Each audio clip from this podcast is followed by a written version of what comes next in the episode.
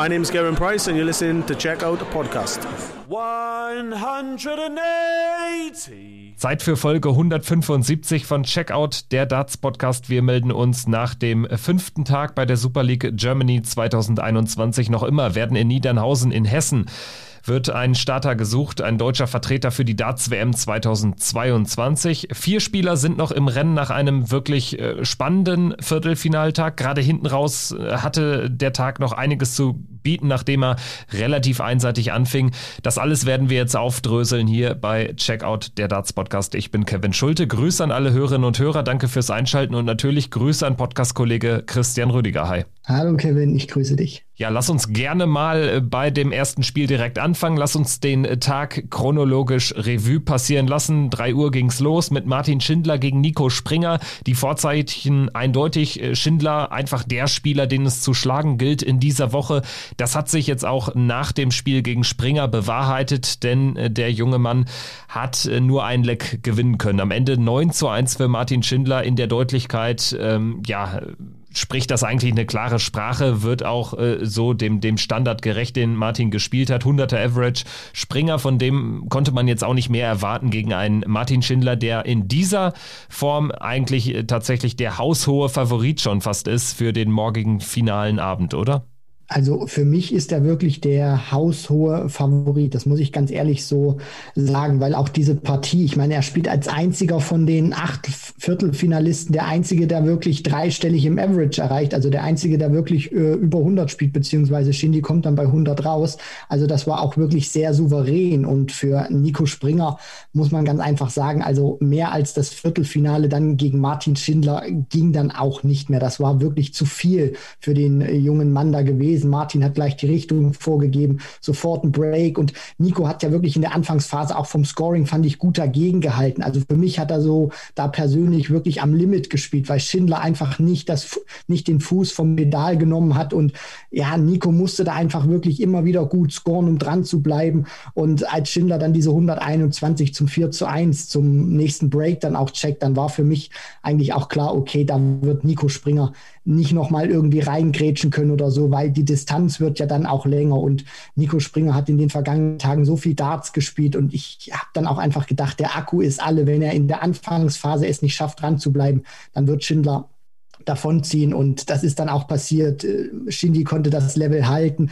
Nico ist immer weiter abgefallen und da hat er auch immer wieder diesen Druck, selbst wenn er Möglichkeiten hatte. Also wir, wir dürfen ja nicht vergessen, äh, Nico Springer hatte ja dann auch noch ein paar Möglichkeiten, Lex zu checken. Aber ich glaube, dann war auch einfach für ihn persönlich der Druck einfach zu groß und auch ein Stück weit zu neu, weil Martin immer wieder dagestanden hat und Nico immer wieder diesen, diesen Druck auch vom Kopf her hatte, zu wissen, wenn ich verpasse, dann werde ich bestraft. Und das war auch immer so, also blitzsaubere Leistung von Martin Schindler, aber natürlich auch noch Nico Springer zu erwähnen. Der hat wirklich toll gespielt. Und ich meine, wenn Martin Schindler von seinen neuen Lecks, die er spielt, nur drei über 15 spielt und nicht mehr als 18 Darts, dann muss man auch sagen, dann hat er auch in der Höhe wirklich verdient gewonnen. Und Nico Springer hat alles versucht, was er in seiner Macht Stehende hatte.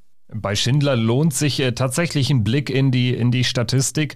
Du hast es angesprochen, also nur drei Lecks mit mehr als 15 Darts äh, gecheckt, allerdings auch kein Leck in 12 oder weniger gewonnen. Und dementsprechend finde ich, das ist sogar ein gutes Zeichen, weil es äh, auch über die Distanz, es wurde ja First to Nine gespielt oder Best of 17, weil es ähm, zeigt, wie konstant Martin unterwegs ist. Also er checkt quasi immer in der fünften Aufnahme, manchmal in der sechsten, nie schlechter, nie besser, spricht für ihn und dementsprechend ist er dann auch mein Favorit in äh, den morgigen oder geht als Favorit in den morgigen Nachmittag. Also, darüber sprechen wir gleich noch, denn ähm, sein Gegner, der wurde danach ermittelt, sein Gegner im Halbfinale ist ein, ja, auch nicht ganz unillustrer Name im deutschen Darts. Max Hopp hat es doch noch geschafft, nachdem er ähm, an äh, Tag 3, an Tag 4 echt unfassbar schlecht unterwegs war, zu Beginn des Tages 4, vor allen Dingen dann nach neun Spielen in der, in der zweiten Gruppenrunde bei sieben Niederlagen stand, dann fünfmal in Folge gewinnen musste, das geschafft hat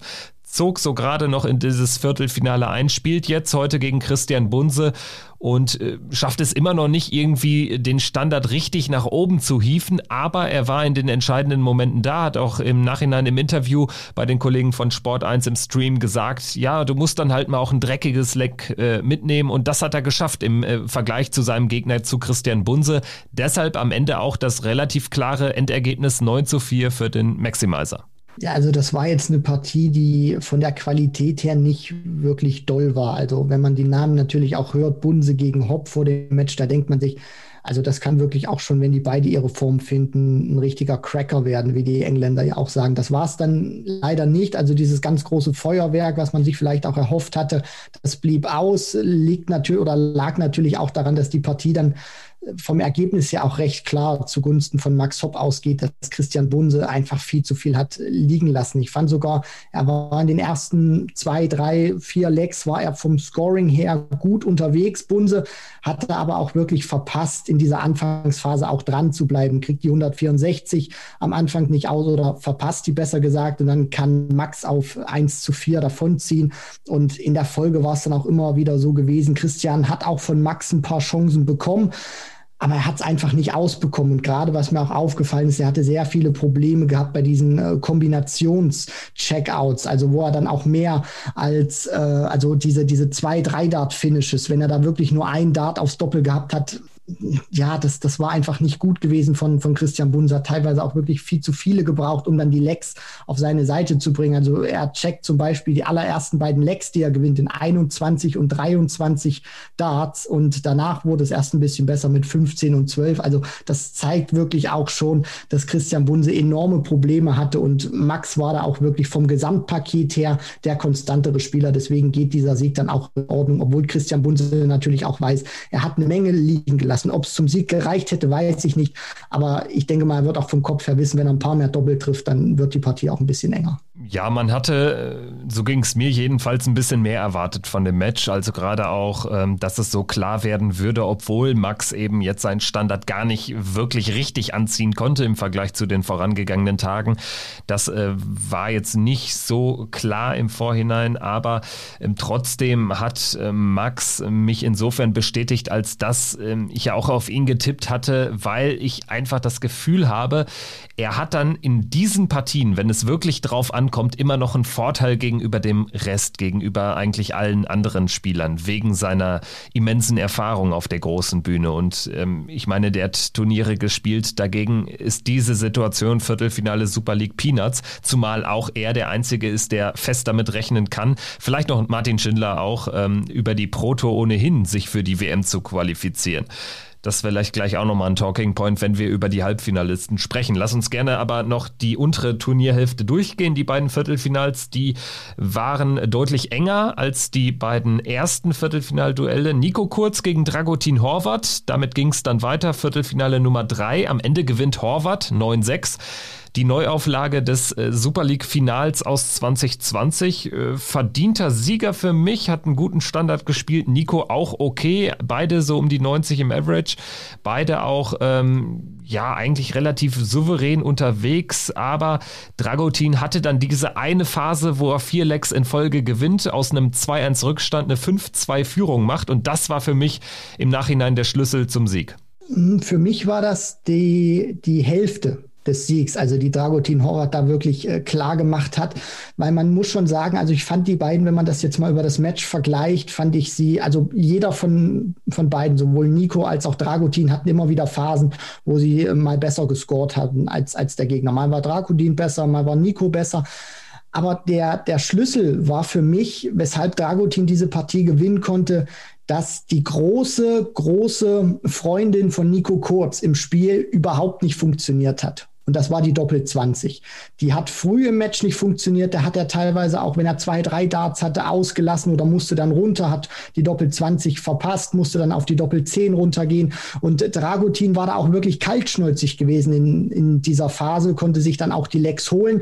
Und dann äh, war das dann natürlich auch so, als Nico unter anderem dann bei 74 noch gewartet hat. Dragutin checkt auf Bull die 84 aus, zieht dann auf 5 zu 2 weg und hat dann sogar die Möglichkeit, auf 6 zu 2 wegzuziehen.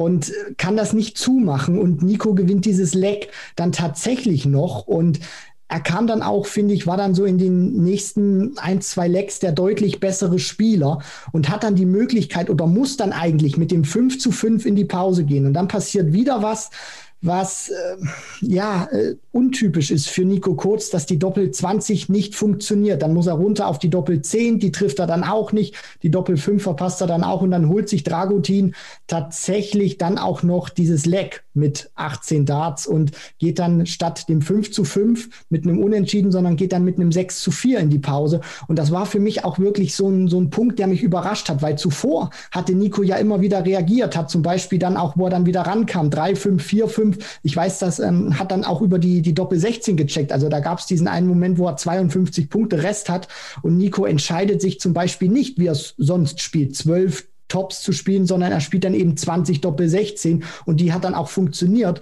Und als er dann diese Möglichkeit eben hatte zum 5 zu 5, wo er die 124 hat, er trifft, mit dem ersten Dart die Triple 20 und dann kann er sich entscheiden, ob er eben über die, die 16 oder über die 8 gehen will und er entscheidet sich dann, die Triple 8 spielen zu wollen, verpasst die und äh, stellt sich dadurch dann natürlich mit dem letzten auf Tops und verpasst das dann und Dragutin ist da und das war für mich dann ab dem Moment die Entscheidung und das hat man dann auch ein bisschen gesehen. Das hat den Nico gearbeitet und Dragutin, der dann auch ein bisschen shaky mal war auf Doppel, gerade dann auch nochmal zum Schluss, wo er dann eben 19 Darts gebraucht hat. Also das war für mich wirklich der Punkt gewesen gewesen. Wenn die Doppel 20 im Spiel bei Nico Kurz, die normalerweise immer funktioniert, wenn die wirklich gewuppt hätte, dann hätte er diese Partie auch, finde ich, auf seine Seite ziehen müssen oder ziehen können. Natürlich ist das jetzt alles hätte, wenn wäre äh, konjunktiv, was wäre passiert, wenn er das 5 zu 5 macht. Tatsächlich, wenn die Doppel 20 am Anfang funktioniert, dann sieht das ganz anders aus. So muss man sagen, Nico hat es sich selber natürlich auch zuzuschreiben, aber auf der anderen Seite muss man auch sagen, Dragutin, der hat jetzt nicht nur von den Fehlern von Nico Kurz gelebt. Also das soll jetzt überhaupt nicht so rüberkommen. Der hat natürlich auch fantastische Lecks gespielt, gerade auch die Phase, wo er dann auf 5 zu 2 wegzieht, äh, spielt er unter anderem 15, 14, 17, 12. Also die Qualität hat natürlich auch beim Kassler gestimmt. Definitiv. Dementsprechend am Ende der äh, dann für meine Begriffe dabei bleibe ich der verdiente Sieger hat das ja dann äh, hinten raus auch echt ähm, nervenstärker gespielt. Nico hat ja sieben Darts, wenn ich mich nicht irre, vergeben, ähm, hat sich ja dann auch äh, blöderweise ins Madhouse gestellt und äh, Dragutin hat dann ähm, sein, was war es, der dritte Matchstarts oder so genutzt zum Sieg zum 9 zu 6 gegen Nico Kurz, steht im Halbfinale und trifft dort auf Florian Hempel. Drei Tourkarteninhaber, also im Halbfinale. Florian Hempel musste deutlich mehr noch kämpfen als alle anderen Halbfinalisten. 9 zu 8 gegen Lukas Wenig. Lukas Wenig, der diese zweite Phase der Super League an den vorangegangenen beiden Tagen so stark dominiert hatte mit 13 Siegen aus 14 Partien hat den Standard nicht halten können, ist auf 85 im Average runtergefallen. Hempel jetzt auch nicht überragend an die 90 rangekommen. Ähm, trotzdem, ja, sah er eigentlich wie der sichere Sieger aus. Spätestens beim 5 äh, zu 8, als Lukas Wenig in 17 Darts das 13. Leck checkt und dann nur noch ein Leck entfernt war. Am Ende waren es, glaube ich, fünf verpasste Matchstarts äh, für Lukas, auch nochmal zwei im entscheidenden äh, Leck im Decider. Florian Hempel also in einem kuriosen Spiel Spiel setzt er sich mit 9 zu 8 durch. Er lag 5-2 vorne, lag 5-8 hinten, gewinnt 9 zu 8 gegen seinen Kumpel Lukas Wenig.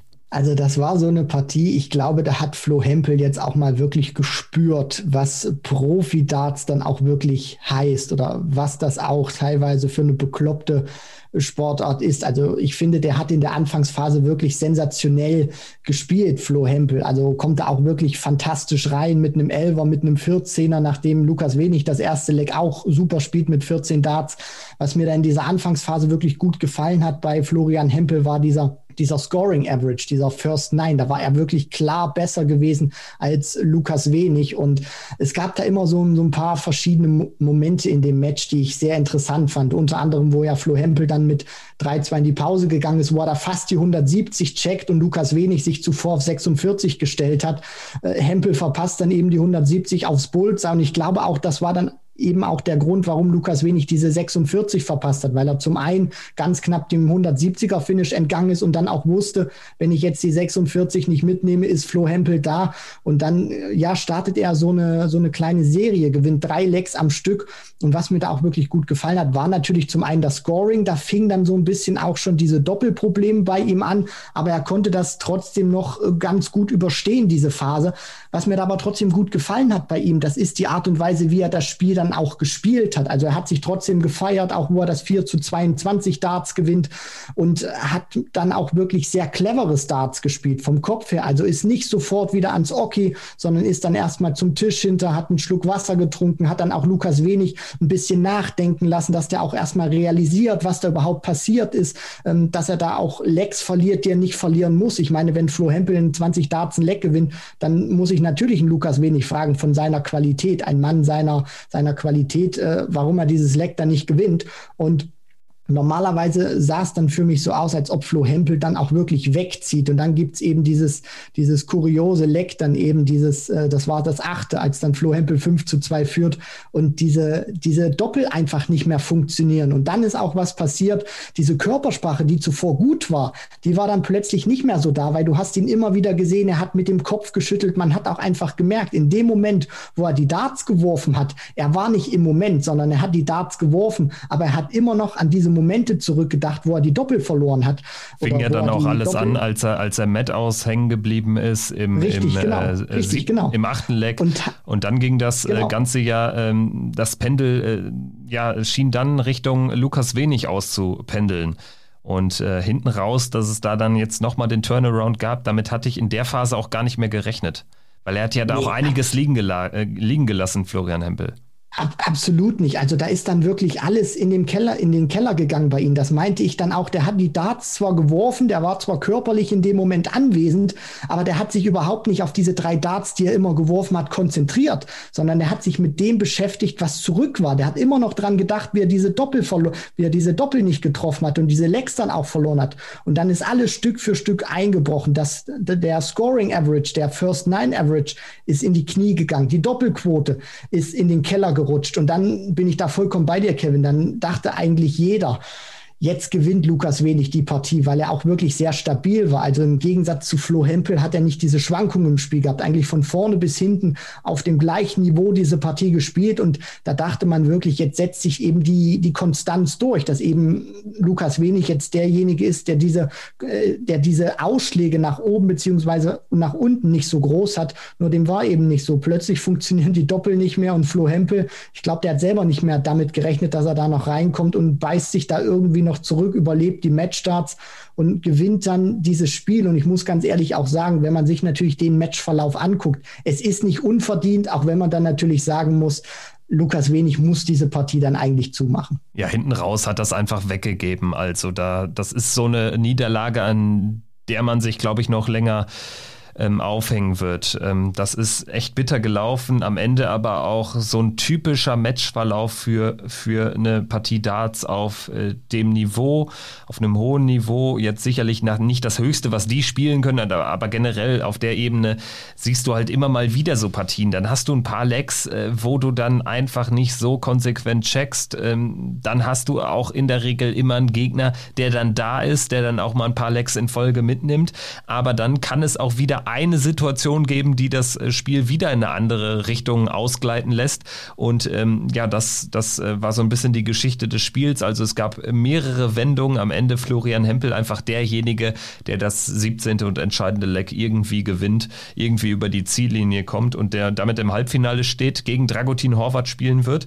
Und ja, das erste Halbfinale heißt ja Martin Schindler gegen Max Hopp. Das ist, ja, das klingt nach Finale, klingt sehr stark nach Finale. Aber insgesamt muss man ja sagen, mit Martin Schindler ist da eigentlich jemand fast klar favorisiert, wenn man so auf den bisherigen Turnierverlauf blickt, während das andere Halbfinale auch mit Blick auf die bisherigen Leistungen vollkommen offen ist. Horvath hat deutlich mehr Erfahrung als Hempel, Hempel aber vielleicht so ein bisschen mehr der Spieler, dem die Zukunft gehört. Ja, und bei Schindler gegen Hopp, wie gesagt, für mich da Schindler schon echt der klare Favorit, nachdem man was man jetzt gesehen hat. Und fünf Tage täuschen jetzt eigentlich auch. Da kann man nicht mehr nur von Tagesform sprechen beim Max Hopp. Also wie würdest du die beiden Halbfinals analysieren? Schindler sehe ich vorne im ersten, im zweiten Münzwurf. Und du?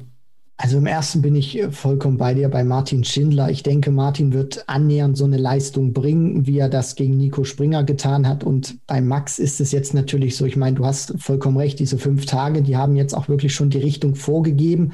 Und mir fehlt momentan natürlich auch ein bisschen der Glaube, wie Max jetzt dieses Niveau nach oben schrauben kann. Weil wenn er so eine Partie wieder spielt wie gegen Christian Bunse, dann wird Schindler gerade auch in der Verfassung, ich meine, Schindler ist erstens nicht Bunse und zweitens auch nicht in, in, in, einer ganz anderen Verfassung. Das heißt, wenn Max da auch wirklich diese Leistung wieder an den Tag legt oder die Leistung, die er bislang gespielt hat in der Super League, dann wird ihn Schindler einfach äh, kaschen und dann kann das auch eine relativ schnelle Nummer werden. Deswegen Schindler ist da für mich Favorit.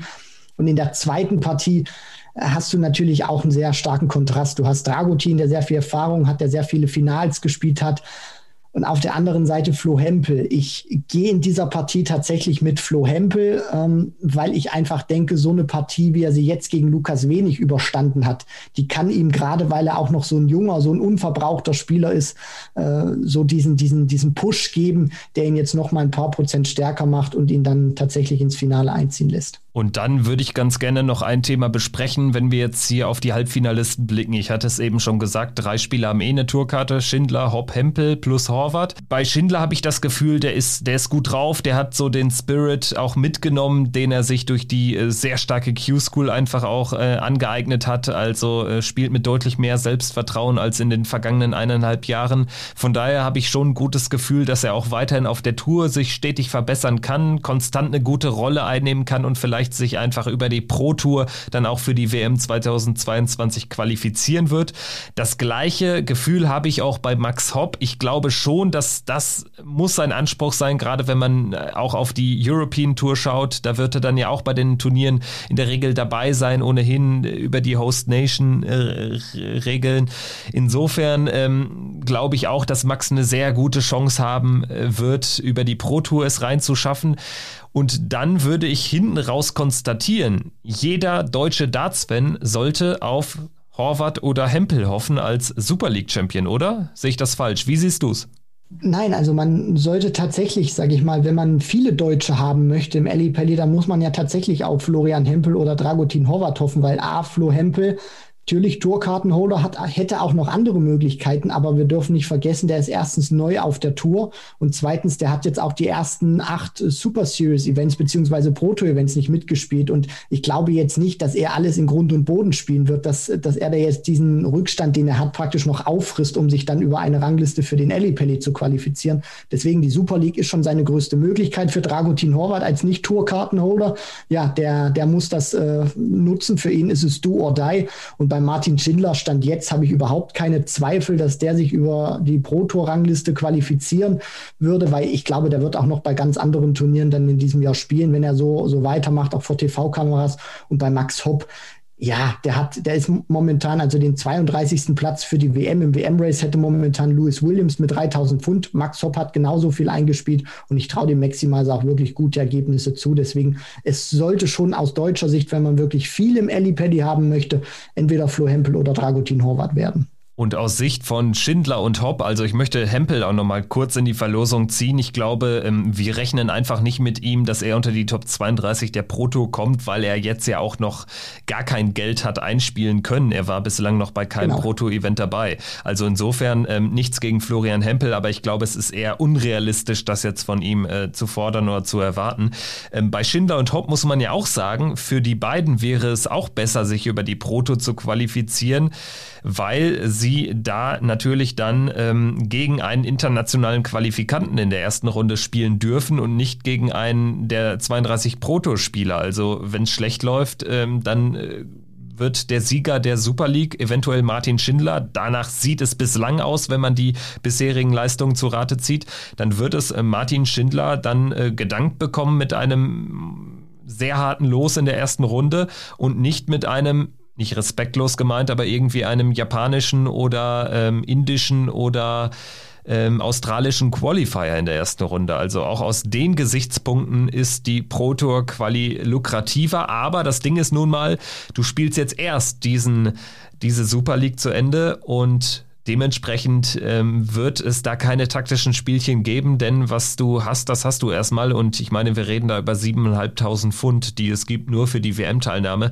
Die wirst du unter keinen Umständen riskieren wollen. Nee, absolut nicht. Und zumal man ja auch nicht weiß, wie das jetzt äh, tatsächlich so ist. Also in den vergangenen Jahren zum Beispiel, als Max Hopp ja damals gewonnen hatte, da ist ja Sascha Stein in den Ellipelli gefahren, weil Max Hopp eben über eine andere Rangliste qualifiziert war, 2014. Und jetzt ist es ja so, hat ja die PTC Europe im Vorfeld auch gesagt, äh, der Sieger qualifiziert sich für die WM. Falls der Sieger sich aber über eine andere Rangliste, zum Beispiel Hopp oder Schindler, wir gehen mal Stand davon aus, dass sie es wirklich über andere Ranglisten auch schaffen oder über eine andere Rangliste in Ellipelli, geht der Platz eben eben nicht, wie man es auch mal immer gemacht hat, an den äh, Finalisten, sondern der wird dann, ich zitiere die PDC Europe, auf andere Wege vergeben, was auch immer das heißen mag. Also wir wissen dann auch nicht, was passiert, wenn Schindler Hopp das Ding vielleicht gewinnen sollte und die sind dann schon über einen anderen Weg qualifiziert. Was passiert dann vielleicht mit dem Finalisten, der dann entweder Florian Hempel oder Dragutin Horvath heißt? Wir werden das Ganze morgen dann natürlich abschließend analysieren, werden uns auch danach melden nach dem Finaltag. Erst die Halbfinals ab 14.45 auch wieder im Sport 1 Livestream und danach geht es dann direkt mit dem Finale weiter, wie auch immer es heißen mag.